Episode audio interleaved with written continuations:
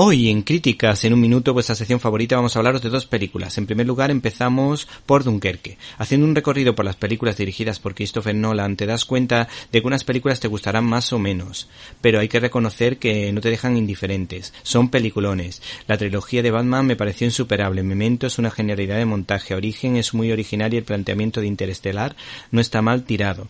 El director ha contado con actores siempre interesantes como Kenneth Branagh, Tom Hardy, Cillian Murphy o Mark Rylance y se ha inspirado en películas claramente del cine mudo como por ejemplo Amanecer de Murnau o películas más modernas como La hija de Ryan de David Lean. Esta película cuenta eh, la historia de una derrota, de Dunkerque, contando el drama personal de sus protagonistas. La mujer de Christopher Nolan ha sido la productora de la película, lo que confirma nuestra teoría de que el enchufismo en el cine funciona.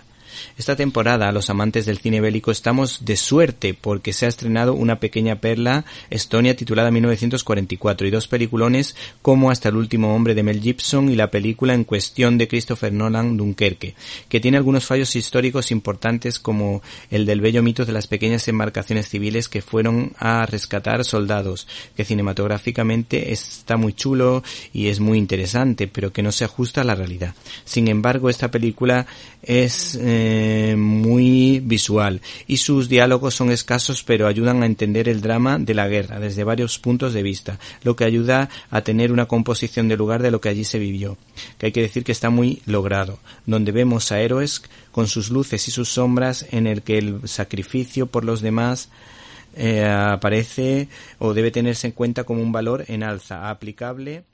Eh, ¿Te está gustando este episodio? Hazte fan desde el botón Apoyar del podcast de Nivos. Elige tu aportación y podrás escuchar este y el resto de sus episodios extra. Además, ayudarás a su productor a seguir creando contenido con la misma pasión y dedicación.